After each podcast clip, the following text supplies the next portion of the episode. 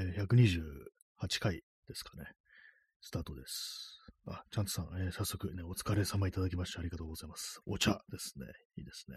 ありがとうございます。はい。えー、今日は1月の6日ですね。時刻は23時36分です。今日は晴れでしたね。はい、タイトル今日の出来事なんですけども、今日はですね、あの朝、11時ぐらいに起きて、10時半かなぐらいに起きて、まあ、割と遅いんですけど、私としては。昨日ね、なんかあのー、5時ぐらいまで、いや、6時ぐらいまで起きてたのかななんかそんぐらいね、だいぶ、なんかおかしなことになってしまって、こう、それで、まあちょっと寝て起きてって感じで、今日はちょっと驚きです。あの、起きてすぐにこう外出しました。もちろん着替えたわけですけども、ね、寝巻きでそのまま出たわけじゃないですけども、起きてすぐにね、あの、ホームセンターに行くというね、ちょっとあの、昨日、ボルトを買いに行ったらなくて、別なとこで、ハンズ行ったらなくて、で、まあ、ホームセンター行ったんですけども、成功しましたね。なんかあのー、やっぱあの、間髪入れず外に出るっていうね、それがいいのかなと思いました。もう着替えたらもうすぐに出るっていうね。あと、バッグの中に荷物とかね、なんか財布とかそういうの全部入れておいたまんまだったんですよ。昨日のまんま。それも大きかったかもしれないですね。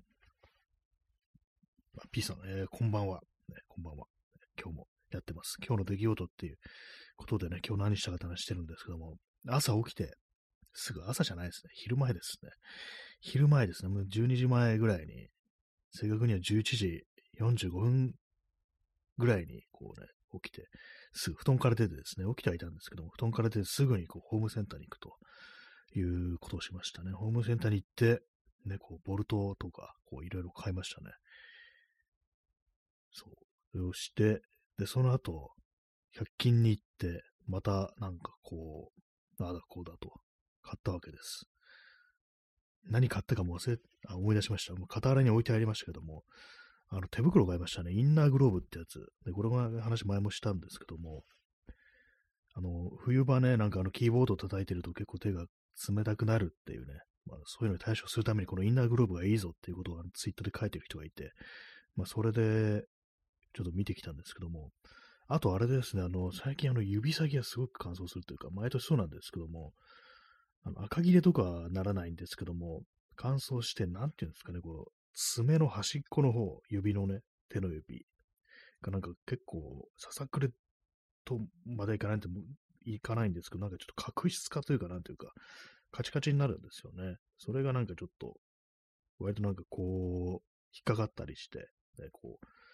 見たくはないんですけども、ちょっと鬱陶しいなっていうことが多いんで、これちゃんと保湿せねばなと思って、この手袋買ってきて、寝るときね、ちょっとはめて、ね、寝ようかなと思います。あの、ちゃんとあの、保湿するやつ、ね、こう手に塗って、ね。まあ、うっとしくなってね、寝てる間に外しちゃうかもしれないですけどもね、ハンドクリーム塗って、ね、手袋するっていうね、それをやることだと思います。まあね、でもなんかね、あれなんですよ。ギターをね、弾くときに、ちょっと弦にね、なんかその、硬くなったっていうか、ささくれっぽくなってる部分が引っかかる感じで、ちょっと鬱陶しいんですよね。あと、ね、今日はね、あの、赤切れ未満の、なんかちょっとひび割れみたいな感じにちょっと指先がなっちゃってて、それがあの、人差し指なんですよ。これがですね、あの、ギターのピックを持つときに、ちょっとなんかあの、うっすらなんか痛いみたいな感じなんで、ちょっと鬱陶しい感じのね、こう、早期に対処しなくてもいいようなぐらいのものなんですけども、でもなんかこう、ね、弾くのに支障が出るなみたいな感じで、それもあって、こう、ちゃんとこう手、やっとこってね、ケアをしようなんていうね、風になりました。それであの手袋をね、買いましたね。あとなんかあのドリルとかね、そんなの買ってきました。木工用のドリル。前もあったんですけども、六角軸のやつじゃなくて、なんか微妙に形が合わなかったんですよ。私の手持ちのね、こう、電動ドリルと。なんかそれちゃんと合うやつを買ってきましたね。はい。その後どうしたんだったかな。あ、そう、その後ハードオフに行きましたね。ハードオフに。まあ、最近ちょっとなんかまたね、楽器をよく見るようになってて。で、まあ、数日前にも言ったんですけどもね、そこのハードオフ。ね、またなんか見るっていうことをして。まあ、特に新しいものはなかったんですけども、ね、まあでも、まあ、この映画はこのぐらいの値段で手に入るんだ、みたいなのが割と置いてあったりして、ちょっとぐらっとね、こう来たりしております。まあ、買わないですけどもね、今のね、持ってるやつを使ってあげないとかわいそうだみたいな気持ちがこう、ありますから、ね、まあ、なるべくっていう感じで、ね、こう、使いたいんですけども、でもなんかね、いろいろ目移りこうしてしまいますね。そうですね、そういう感じで、こう、ハードオフ行って帰ってきました。ね、今日はね、帰ってきて、1時間ぐらいでまた外に出るというね、なんか恐ろしい、恐ろしかないんですけども、ことを珍しいことしましたね。またしかもね、楽器屋に行くっていう感じで、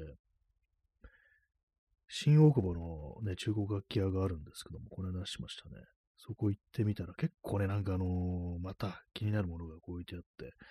あのー、エピフォンっていうね、こうメーカーのカジノっていう、これあのー、あれですジョン・レノンがね、こう、よく使ってたやつなんですけども、それがなんかね、結構安い値段で売ってて、3万3000円か、とかで売ってて、ちょっとね、あのー、あいいかもってね、思っちゃいました。多分買わないと思うんですけども、まあ、音がそんな好きなわけではないんでね、あの、実際弾いたことないですけども、なんか YouTube とかでなんか実弾いてるなんかこう動画とか見てみると、そんなに好みではないかなっていう感じなんで、まあ買わないかなと思うんですけども、でもなんかね、こう、ああいう、結構大きくて、あの、いわゆるセミアコースティックっていう、ちょっと中がね、あの空洞になってる部分があるんですよ。そういうやつなんで、ちょっとどんな音がするのか弾いてみたいな、みたいな気持ちがあるんでね、興味あるんですけども、まあやめとこうという感じです。ね。全部やめとこうじゃんって感じですけども。まあ、そういう感じなんかあの、そこからまた新宿行って、ね、昨日も行っただろって感じですけども、なんか楽器屋とかで見てましたね。でも新宿楽器屋が減りましたね。前ね、昔なんかもうちょっとね、なんもう何店舗があったんですけども、ね、減っちゃいましたね。つまんなくなったなって、こう思いますけども。まあなんか楽器見たら、お茶の水とかあっちの行ったのかもし、行った方がいいのかもしれないですね。そういえばそう結構ありますからね。あんまりこう私の中ではね、こう存在感のない街なんですけども、楽器屋は結構あったような気がします。インスタントコーヒーを飲みます。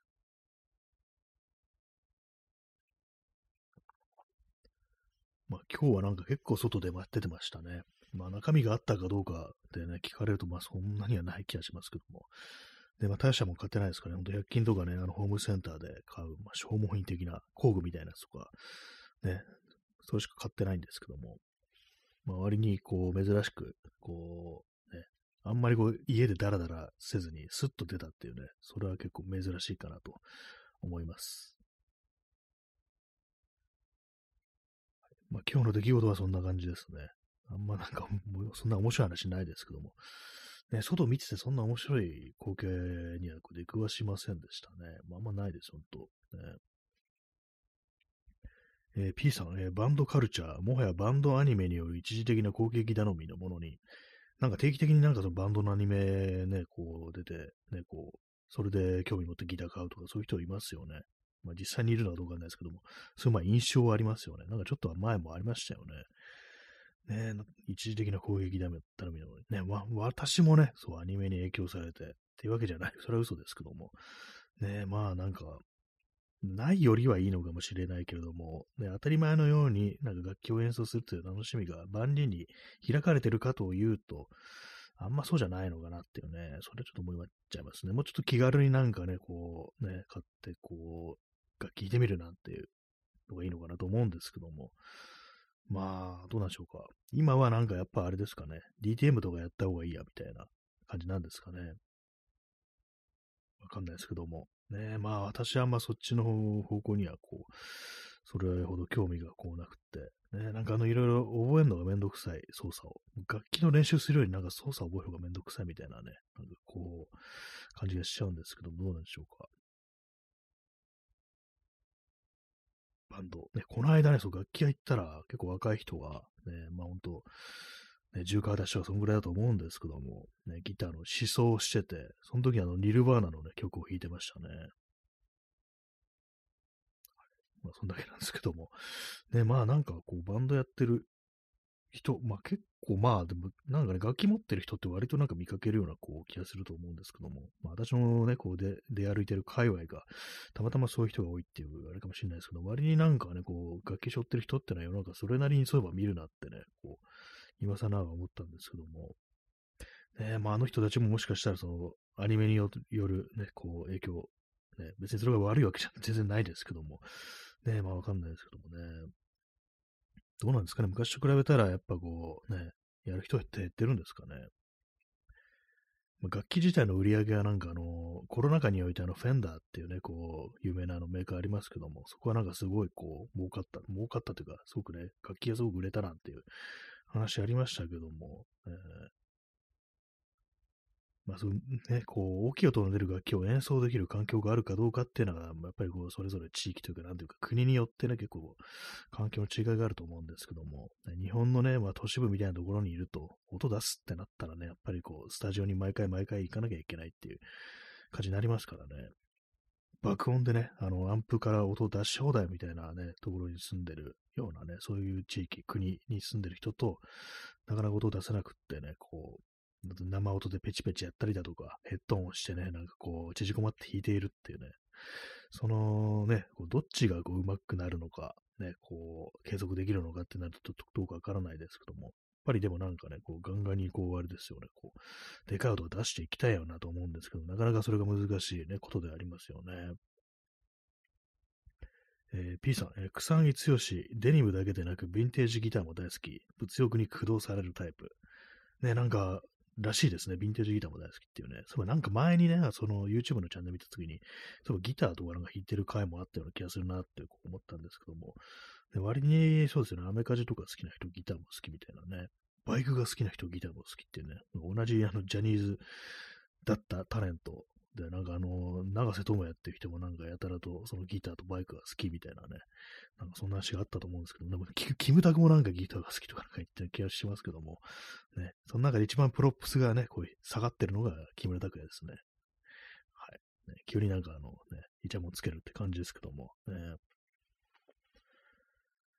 ねまあギターもね、ほんとな、うわ、なんだこれみたいな高いのやつありますからね。この間楽器屋見てたのが200万とかに置いてあって、びっくりしました。あれね、こんな、そんなものここに置いといていいのかってね、ちょっと思ったんですけども。ねまあ、ああいうの、まあ、触ったからといってうまくなるわけではないとは思うんですけども、ね、どどうしてあのような値段がつくのかっていうのは、まあ、気になったりはしますね。まあ、高い楽器使いたいとは私は思ったことないですね。怖いから。ね。まあ、何でもそうですけども、ね、高いものは怖いんで、そんな欲しくないです。ね、コーヒー飲みます。デニムといえばそうだ、今日はあのセカンドストリートもちょっと覗いたんですけども、結構ね、あのいいあのジージャンをね、見つけてしまったんですけども、買いませんでした。ね。なんでって言われると、まあ、ちょっとジージャンの気分ではないっていう感じで、ジージャンより今カバーオールの気分なんです。もっと丈の長いね、感じで。ちょっとジージャンってなんかやっぱこう、使いづらいな、みたいなね、こう気持ちがこう出てきて、あとまあもうすでにね、なんかこう、いくつかジージャン持ってるってのがあるんですけども、なんか買いませんでした。ちょっと結構ね、迷ったんですけども、同じぐらいの値段でそのカバーオールあったらね、多分買ってましたね。帰ってきてからね、その同じね、とまあ、あの前話したのプリンスブルースってやつなんですけども、そこのね、なんか、とかヤフオクとかメルカリとか出てないかなと思ってこう探したら、ね、もサイズがちょっとね、なかったです。ちっちゃいやつあったんですけども、あとまあ高いやつともね、手頃な値段でそれ買えるっていうわけではないということに気がついてしまいました。ねはいえー、P さん、えー、最近ダック地のワークジャケットを探しています。あダック地っていうね、非常になんか頑丈なね、こうコットンのね、生地ですよね。ワークウェアによく使われてるやつ。有名なのはあれですよ。やっぱあのー、カーハートですよね。私も一着持ってますけども、やっぱいいですよね、あれね。まあでも値段ね、やっぱ値段なんですよね、考えると。ね、こう、割とカーハートってね、それなりにまあ頑丈なものであって長く使えるからっていうのもあると思うんですけども、結構まあまあね、こう、なんか2、3000円っていうのはあんまないですね。とか言いながら私ね、あのー、持ってるカーハートのジャケットはですね、多分3000円ぐらいで買ったんですよ。ジップがね、壊れてて、ジップのなんていうか、引っ張る部分が壊れてて、でもそこだけあの交換しました。ね、だからまあちょっと安くね、手に入ったんですけども、ね、やっぱこう寒い時期になるとね、結構来たりしますね。ダックジね、なんかいくつかありますよね、同じ。なんかウォールズとかいうのもね、結構有名な、あれですけども、ね。なかなか程度のいいやつをね、探すのは難しいんですよね。ワークものってなんかほんとどんな使い方したんだよってぐらいね、ボロボロのやつとか、すっごいペンキ飛んでるやつとか、こうありますから、そういうのがちょっとね、共有できないってなると、だいぶいいね、こう、状態のいいものを探すのってかなり時間かかったり、こう、しますね。ほんと、運みたいなところありますからね、探すのにね。ダックジのワークジャケット。私はダックジはとりあえずあの、もうね、あの、持ってるんで、いいかなという感じなんですけども。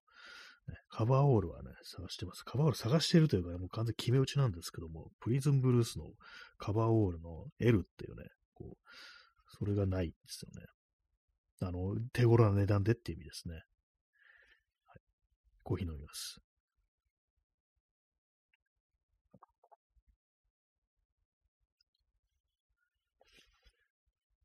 最近はけ、最近でも今日は結構ね、あのー、バンド、ね、最近こう練習を始めましたから、そのことをいろいろ考えたりしておりました。割となんかこう、あの、ロックステディというね、今回ね、あのー、そういうバンドをやろうっていうね、まあ、の前提みたいなもの、ね、がありますから、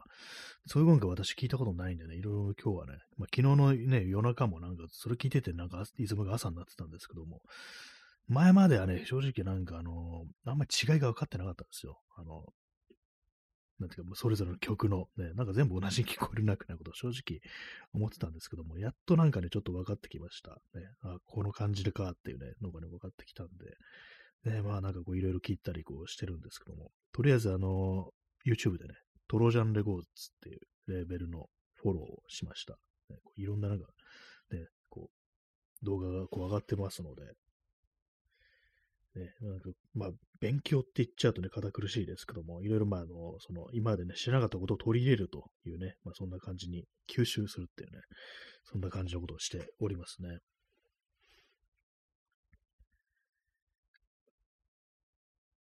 ぱりあの、ね、前に言ったあの、5曲入りの EP を出すっていう、ね、そまあ、ネタで言ってたんですけども、ちょっとね、自分の中でだんだんだんだん現実味が増してきたなっていうか、ね、そんな感じになってきましたね。まあ、ただね、そう、スタジオ練習したら録音するだけでいいんで、別にあの、ハードルは全然低いんですけども、ね、まあ、それでも私みたいなね、こう、なんかこう、なかなかこうね、手をつけてようとしない、先送りばっかりしてるっていうような人間には難しいことであるんですけども、ね、なんかあのそう、5曲ぐらいね、こうやって、ね、こう、るのもいいんじゃないかみたいなとか、あとなんか自分たちでこう曲を作るっていうことももしかしたらできるんじゃないかみたいなね、そんな気持ちに今こうなったりしてますね。一応なんかそんなこと思いながらなんか適当にギターとかこう弾いたりこうしてるんですけども。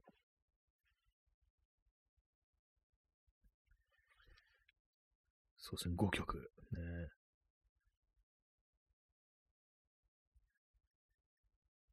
急に黙ったな。なんか、なんかこう、言おうとしちゃうような気がするんですけど、忘れちゃいました。ね、こういうこと言われると気になりますよね。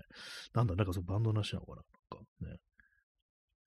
あそうですね。なんかこう、いろいろそれに付随してなんかこう、あれですよ。いろいろね、こう、まあ、録音とかしたら、ね、こう、人様にね、聞かせたりするわけですよ。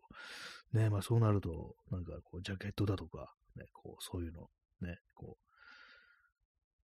あるといいよな、みたいな、なんかそんなことを考えたら、もわーっとね、こう、なんかいろいろこう、あれですよ。頭の上に雲みたいなのができてね、その中にふわーってなんかね、こう自分のイメージみたいなものが浮かんでくる、そういう感じなんですけども。ね、なんかいろいろ、こう、そうなるとなんかあの、手をつけるべきことってのが今結構あるんだなっていうふうにね、ちょっとふと思って、なんか珍しいですよね。あんまこう取り組むべきことをちょっと見出せなくなってたで、最近ね、なんかそういう感じで、こう、なんかあれやろっかな、これやろっかなってのがこう頭の中思い浮かんでくるっていうのは、割にまあですね、最近となっては珍しいことなんで、なんかこういうね、なんかちょっとしたなんかかすかな盛り上がりみたいなものをね、こう逃さないようにしたいなというふうにはまあちょっと思ったりするんですけども、ね、まああのね、たけし風に言うと、ね、さあ盛り上がってまいりましたっていうね、そういうやつですよね。はい、さあ盛り上がってまいりましたってね、そんな感じでいきたいなというふうに思います。えー、23時55分ですね。日付が変われば1、変われば1月の7日になってしまうという感じなんですけども、ね、成人式、ね、成人式行けよ。人生の節目だからなっていうね。まあ、これあのなんか、もうずっと昔ですけども、一時期ツイッターでね、なんかそういうふうにつぶやいてる人が、あの、相互さんのね、相互フォロワー、ね、のにいて、ね、なんか面白かったんでね、私もパクツしてね、なんか、ね、何々しろよっていうね、人生の節目だからなっていうことをなんかしきりになんかツイートしてた時期があったんですけども、ね、人生の節目、ね、まあ、毎日毎日が人生の節目だと思うじゃないかと思うんですけども、ね、毎日節目だと大変ですよね。木とかね、あの節があるところ、ね、木目のあるところ、ね、あの、硬くてね、あの、切るとき大変ですから、節だらけになったらね、まともにあの、木材加工できませんからね、大変ですよね。今日の出来事です。まあそういうわけで、今日はそうですね、こう、ホームセンター行ったりだとか、楽器屋に行ったりだとかいうね、まあそんな感じでしたね。まあ普段と変わんないんですけどもね、全然変わってないですね、この間。そんなの大層なことは全然してないですね。ただただ、あの、その起きてすぐ、ね、外に出たっていうことが珍しいだけであって、ね、それ以外はすっごい普通ですね。まあね、そんな感じなんですけども。ね、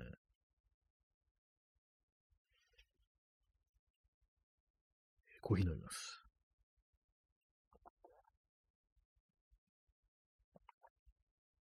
まあでもあれですね、楽器屋とか行くと結構ね、なんかあの、ね、わざわざ今の時代に、こう、楽器なんて手にしてんのはもうね、中年以降のね、人間なんじゃないかみたいなそういうイメージありますけど、結構若い人もなんかちょいちょい見に来ててね、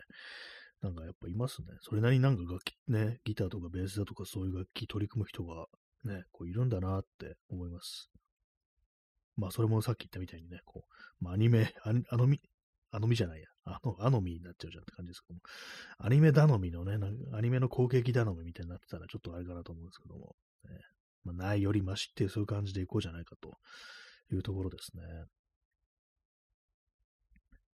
ね、まあそう、スタジオとか行くとね、こうね、こっちは中年のね、こう、バンドですから、ね、なんかね、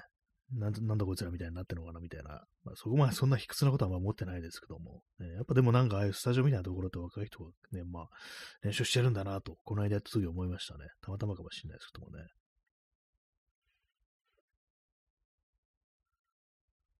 まあ、次ね、やるべき、ね、曲、ね、まあ、池田ばったりでも別にいいと思うんですけども、ね、なんか、一曲ぐらいはこれやろうみたいなね、なとあと、ま、これや、一回やってみたかったんだ、みたいな、そんな感じでね、なんかこう、思ってる曲をやってみるみたいなね、いうのもいいんじゃないかなと思ってるんで、この間ね、最初の練習の時に、証券、萩原健一の曲はどうか、みたいなね、まあ、その4人いるうち2人、ね、私ともう1人、ね、こう、が割と証券好きだったりするんで、ね、なんかあの曲、そういえばあのやってみたいよね、みたいなね、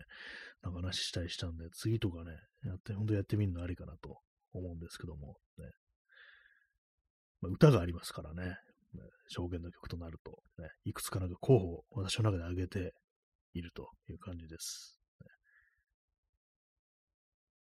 結構でもなんかね、この間ね、この間ってわけでもないですけど、スタジオ、最初スタジオ入った時にね、割と思ったのが、やっぱね、あの、本当久しぶりさっていうのもありますけども、ちょっとその、楽器、人前でなんか楽器とか音出すのが、ちょっと恥ずかしいみたいなね、なんかそういうのがこうあったんですよ。まあ、わかりやすい例え方をすると、ね、まあ、こういうふうにあの私、ラジオトークでね、こう、まあ喋ったりしてますけど、独り言でね、これはまあ慣れてるからいいんですけども、最初にやった時はやっぱりあの恥ずかしくって、自分の声とか耐えられなくって、うわ、なんかきついなこれみたいなこと思いながらね、こう、なんとかこう、その壁を乗り越えたっていうのがあったんですけども、そのバンドの練習っていうかね、人前でなんか楽器ね、持って音を出すっていうのも、ちょっと似たようなね、こう恥ずかしさみたいな、ね、ろくに弾けもしないのになんかこうやって弾いてなんか大丈夫なのかなとかね、なんか自分のセンスね、このなんか今弾いてるね、こんなのをコピーして、センスがないんじゃないかみたいなね、そんなこと割と思ったりこう、するんですけども、ね、まあそこはやっぱあれでしょうね、このラジオトークとね、こう、同じくね、ちょっとやったらもうすぐにそんなのはね、気にならなくなるってことでね、まあ慣れていきたいなと思うんですけども、ね、まあ、あの、スタジオっていうのはやっぱりあの、こうね、まあ、予約して借りてね、まあ、時間制でお金払ってるわけですから、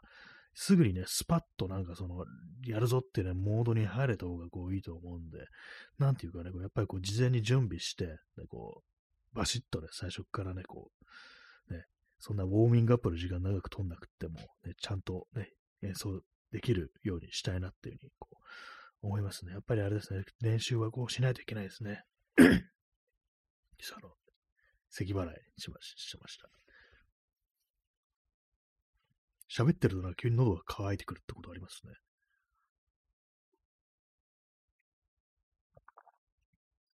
そうなんですね。意外になんかね、そう恥ず、恥ずかしいみたいなね、気持ちがあるっていうね。それはありましたね。まあ、乗り越えていきましょうというね、話でございます。まあ、今日はそんな感じですね。まあ、外に出てた時間が長かったから、ね、もうなんか時間過ぎるの早くって、ね、もうね、今ちょうど0時になりましたね。1月の7日、まあ今1分になりました。0時1分になりましたけども、ね、なんか、こう、今何を言おうとしたか忘れました。ね、まあそんな感じです。はい、そう、あと、リムワールドっていうね、ゲームの実況します。なんてこう言いましたけど、昨日ね、そうそう、